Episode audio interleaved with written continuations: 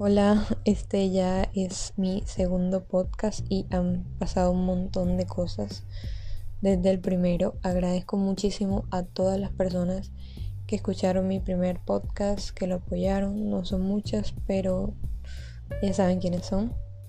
Realmente me siento muy feliz de poder expresar lo que siento y hablar de lo que me gusta y sentir que otras personas se están identificadas con este sentimiento que para mí era algo único y muy singular. Entonces es prueba de que mm, muchas personas pensamos igual y tener una voz que nos dé confort, sabiendo que no somos los únicos que pensamos este tipo de cosas, nos alegra un poco el día.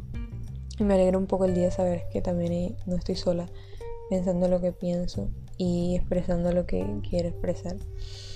Después de todo este tiempo, después de esta pandemia, después de esta nueva ola de contagios y la reapertura de todo el comercio, han venido a mí muchas eh, ideas, muchas reflexiones acerca de la vida, la manera en cómo vive nuestra generación y lo que piensa.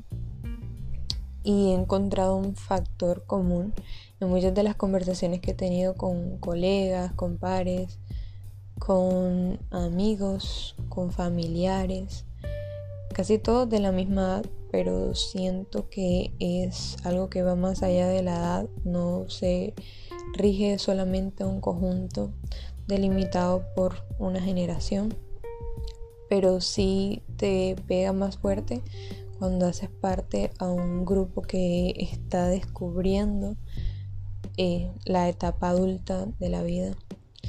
Y eh, siento que este sentimiento compartido por muchísimas personas ha infringido la manera en cómo vivimos el día, el presente. Y estoy hablando de esa ansiedad y ese afán que tenemos por el futuro. Pensar en el futuro realmente es un tema recurrente en libros, películas, televisión, pues en todo lo cotidiano. Como humanos pensamos siempre en el futuro y pensamos en nuestra vida después de qué haremos mañana, qué haremos en 5 años, qué haremos en 20 años yo creo que no ha pasado una sola entrevista de trabajo en donde no me hayan preguntado en dónde te ves en cinco años. Y a veces, pues no sé qué responder, es, increíble.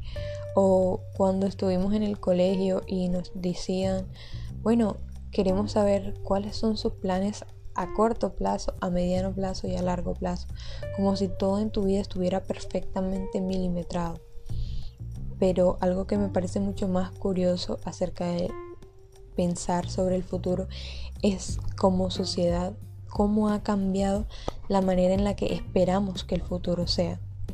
Una de mis trilogías favoritas, Volver al Futuro, tiene una clarísima idea de cómo sería el 2015, pero cuando llegamos al 2015 pues fue todo lo contrario a lo que los guionistas una vez pensaron que sería el mundo en 30 años.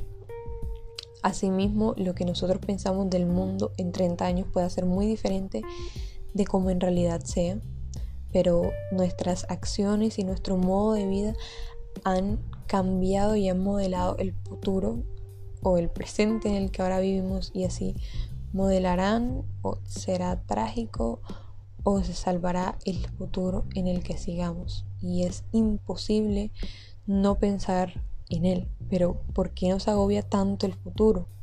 ¿Por qué nos hace pensar y planear cada momento de cada día? Es como esa agenda mental que tenemos diariamente que predice y organiza cada momento futuro. O quien no ha escuchado más de una vez que a los 30 debes estar casado, tener hijos, casa y carro. Pero nuestra generación ha quebrantado esquemas y barreras aunque no podemos ser indiferentes ante esta carrera llamada vida. Y realmente cómo medimos el futuro y el triunfo que tenemos en los niveles de éxito físico, como si más o menos dinero te hicieran feliz o que tengas tu propio emprendimiento te hace menos exitoso que aquel que trabaja en una gran empresa. Esta ansiedad irracional por el futuro puede ser tal vez producto de una conducta evolutiva por el miedo a lo desconocido y verdaderamente el futuro puede ser tan desconocido como es posible. No sabemos qué pueda pasar, lo único seguro que tenemos es el hoy. Es imposible no planear, claro está. Por el contrario, planear nos ayuda a estar preparados pero preocuparse por un día que aún no llega solo nos causará estrés y frustración. Esta ansiedad por el futuro creo que pudo haber sido infundada de manera hereditaria en cada generación por la anterior como un mecanismo de reacción ante la parsimonia y la flojera.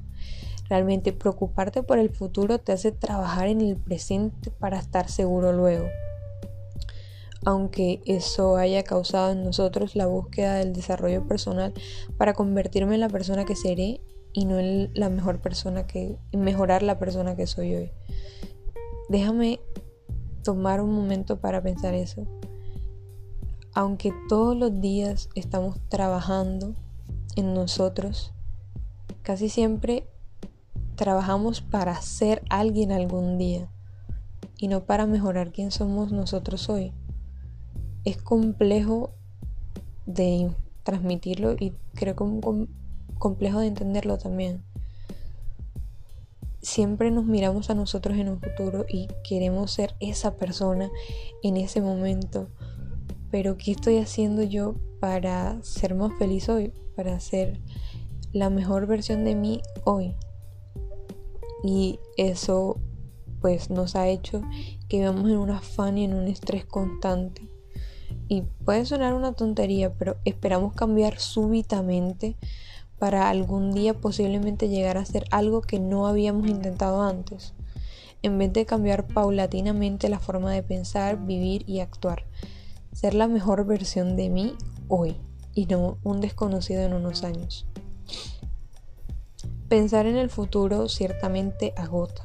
A mí personalmente me agota y tratar de cumplir metas que solo miden años y cifras, puede terminar con lo que crees, sueñas y anhelas. Somos seres tan libres que nuestra propia existencia impacta todo cuanto nos rodea. Y por ello la visión del futuro como sociedad parece cada día ser más negra. Y no estoy hablando de quién será o no presidente de los Estados Unidos, aunque ya lo sabemos, sino del curso medioambiental de nuestro planeta.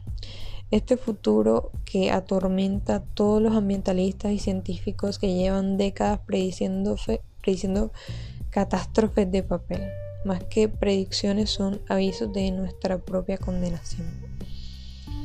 Pero el futuro al que me refiero y en el que quiero hacer una reflexión es el futuro individual, más que el colectivo y a veces parece que no pudiéramos estar todos en ese futuro colectivo. La presión que sentimos sobre el cuándo y el dónde. No olvido las preguntas típicas, como les decía, de un, un entrevistador para una oferta laboral. ¿Qué te ves haciendo en nuestra compañía en los próximos cinco años?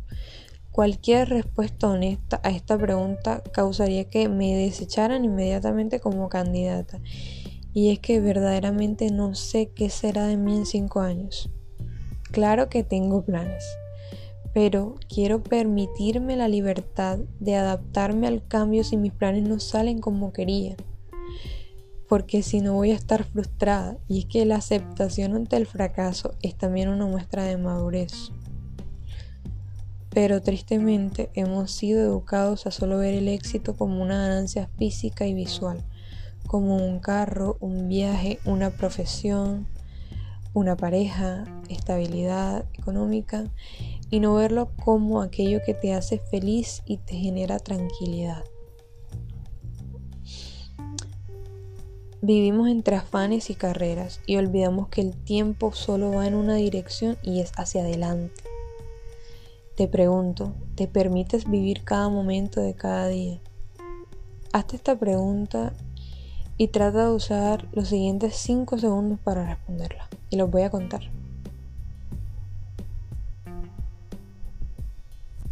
¿Lo pensaste? ¿Tienes una respuesta? ¿Se te ocurrió algo? Tenlo en mente. Quisiera saber otras cosas. ¿Qué hiciste hoy? ¿Te reíste hoy? ¿Viviste el día de hoy con toda tu alma? ¿Viste el cielo? ¿Las nubes? ¿Viste si había estrellas en la noche? ¿Te percataste de algo muy pequeño a tu alrededor? ¿Sentiste cómo el viento rozaba tu cara, tu cabello? ¿Sentiste las gotitas de la lluvia? Recuerdo hace poco haber visto un colibrí junto a las flores de la terraza de mi mamá. Aunque llevaba el tiempo justo y iba muy apurada, me tomé cinco segundos para observar esas alas tan hábiles y audaces, batir sus alas a 3.300 revoluciones por minuto. Solo me hace pensar en lo rápido que piensa y lo rápido que actúa, pero está tan cerca de la muerte cada vez que ralentiza sus latidos. Para el colibrí es biológicamente inviable reducir la velocidad a la que viaja. Pero eso no es imposible para nosotros. Tenemos la oportunidad de vivir hoy y de bajar las revoluciones por minuto. Aunque el futuro sea incierto, es una oportunidad, un nuevo día y una nueva chance de cambiar lo que somos hoy, viviendo de manera más presente y mucho más consciente el momento en el que estamos.